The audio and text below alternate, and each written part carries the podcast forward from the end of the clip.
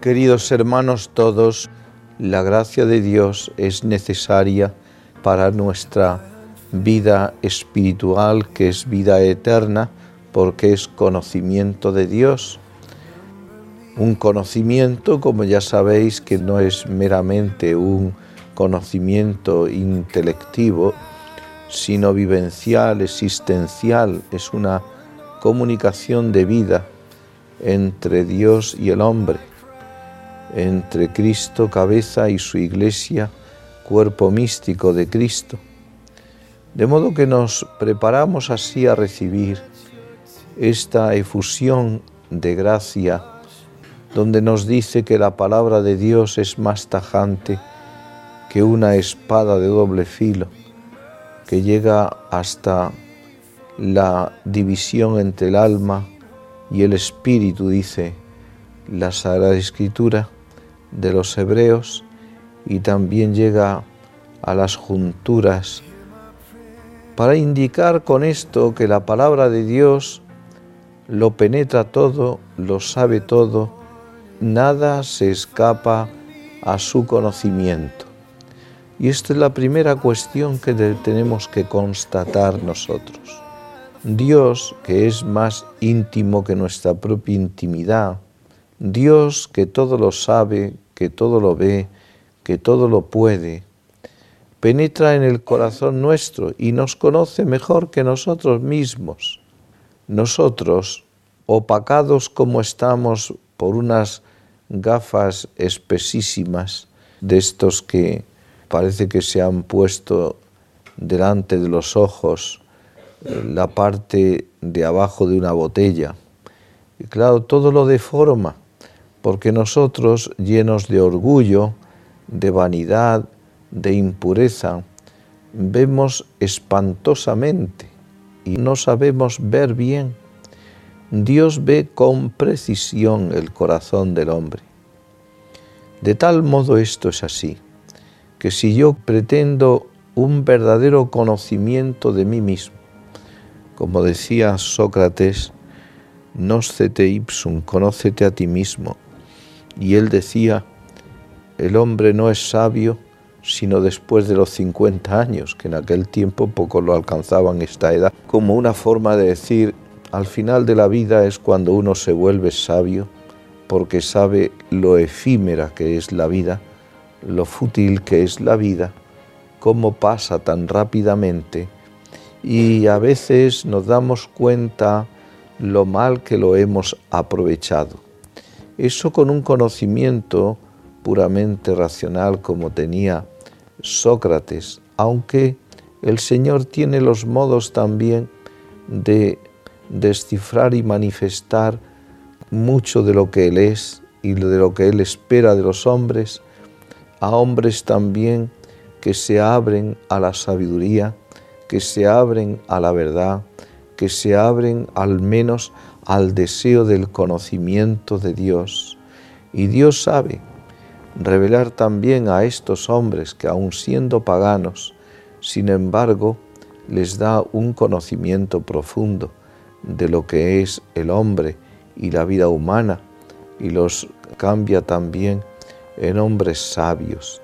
Un hombre sabio es aquel que tiene una mente rica, en conocimientos, en ideas, pero a la misma vez es un hombre que ha practicado la virtud, todas las virtudes, y esto es lo que hace que el hombre se convierta en un hombre sabio.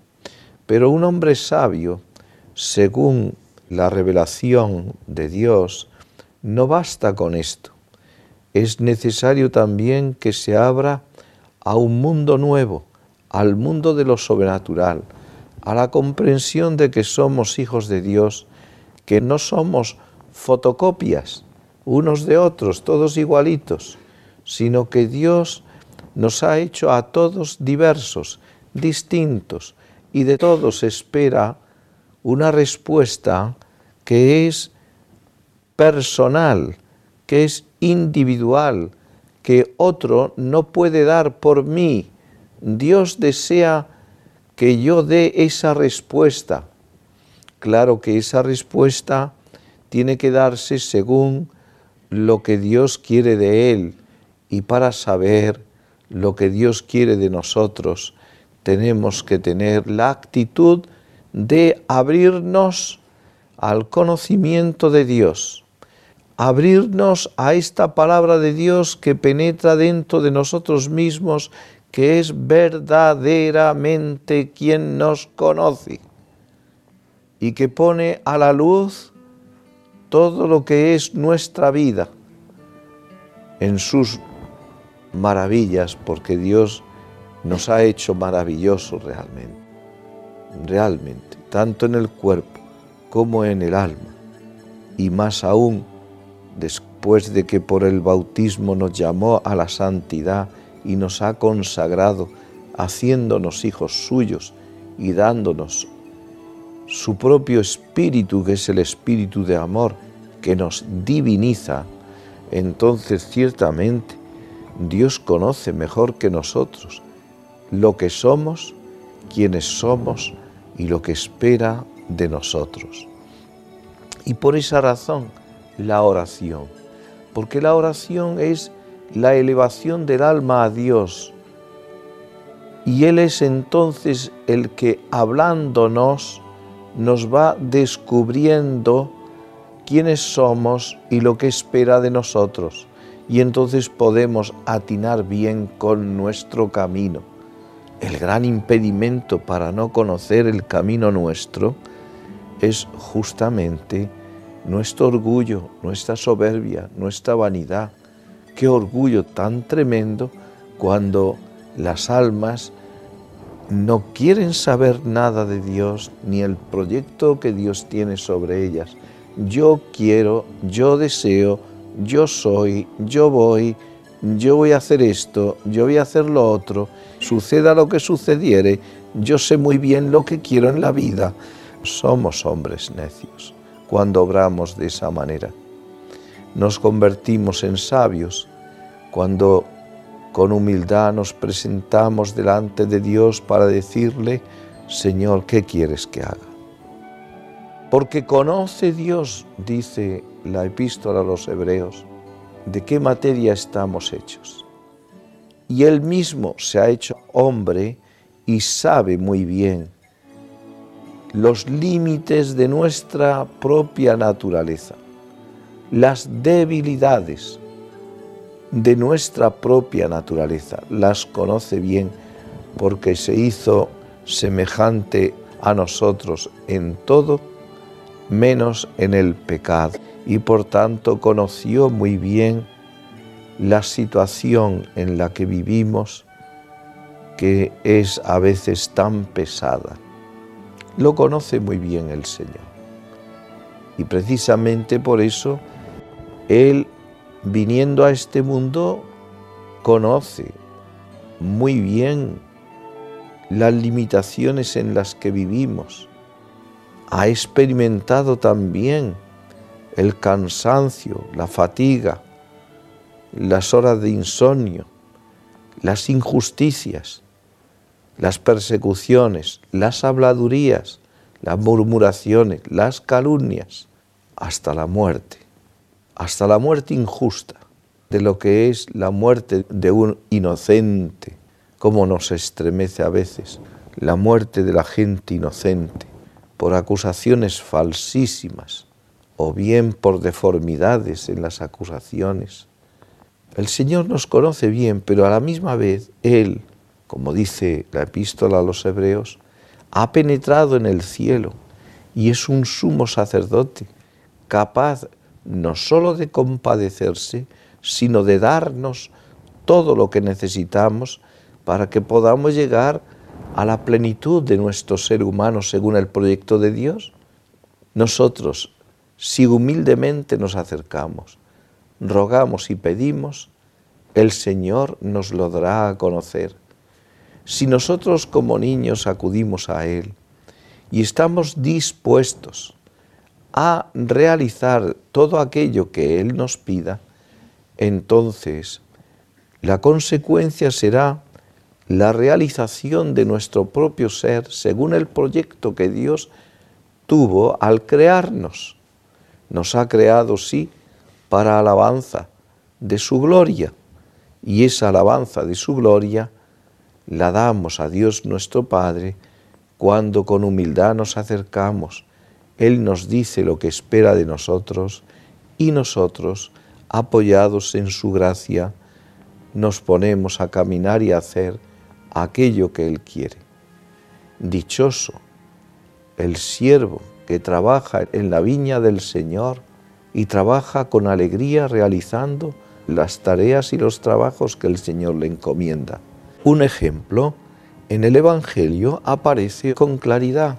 El Señor había ido allí cerca del lago, había estado enseñando y predicando, y después dice que al pasar, al pasar, y ese de al pasar es porque los que se dedicaban a cobrar los impuestos solían ponerse en lugares donde pasaba la gente.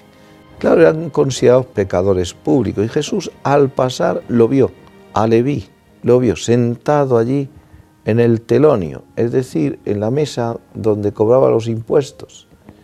Y entonces, sin mediar palabra alguna, le mira y le dice, sígueme. Hay un cuadro de Caravaggio que se expone en una iglesia de San Luis de los Franceses en Roma, que es la vocación de San Mateo, el Leví. Y está el Señor, simplemente le mira, le señala con el dedo índice y le está diciendo esa palabra, sígueme. Y él se le ve que está en ese momento como que se ha levantado del taburete donde está sentado y está escuchando, escuchando. Esto de escuchar es tan importante porque escuchando a Dios es como Dios nos puede revelar lo que desea de nosotros. Porque no se trata de ser cura, monja o casado, o soltero, o, enfermo o sanísimo, o corredor del maratón, si no se trata de nada de eso. Lo que se trata es de vivir en cada momento y realizar en cada momento lo que Dios espera de nosotros, lo que Él quiere de nosotros. Ese es el acierto de la vida. Si no, correremos grandes pasos fuera del camino y por lo tanto a grandes pasos nos daremos un cacharrazo pero bastante sonoro, ¿verdad? Y, nos romperemos la crisma. Lo que se trata es de caminar según el camino que el Señor ha deseado y quiere de nosotros. Fíjate qué cosa. Y qué cosa más misteriosa. De ser un pecador público, cobrador de impuestos, Leví Mateo es elevado a la categoría de apóstol simplemente con una palabra, única, imperativa, que la puede decir Dios, no otro. Él, sígueme. Dios no tiene por qué pedir permiso a nadie. Él respeta la libertad, pero expresa la voluntad sobre ti, oye. Qué cosa más maravillosa que saber lo que Dios quiere de mí. La mayor tontería del mundo. El impedir que Dios me hable y me desvele para qué me quiere aquí en este mundo. Los males que recibimos tanto es por no escuchar la voz del Señor en cada momento. Precisamente por eso, porque vienen nuestras apetencias, nuestros gustos, nuestro carácter indómito, violento, un carácter sensiblero, afectuosamente desbocado. ¿Cuánto daño se produce en nuestras almas? Precisamente por eso. Pero por Dios no. Dios te desvela lo que Dios quiere de ti. A Mateo le dice que le siga, sígueme. Y, a mí me impresiona mucho el modo de actuar de Jesús. Un día dijo San Pedro, Señor, y nosotros que lo hemos dejado todo y te hemos seguido. Pues, ahí está, le vi Mateo, pues lo había dejado todo y lo había seguido. Dejó su negocio, el negocio que tenía, el dedicarse a ser rico. Este lo era, y era rico. Y, sin embargo, lo dejó todo para seguir a Cristo y predicar el Evangelio. Se quedó pobre, porque se convirtió. Siempre quedamos pobres para el mundo. Nos trata el mundo como si fuéramos basura.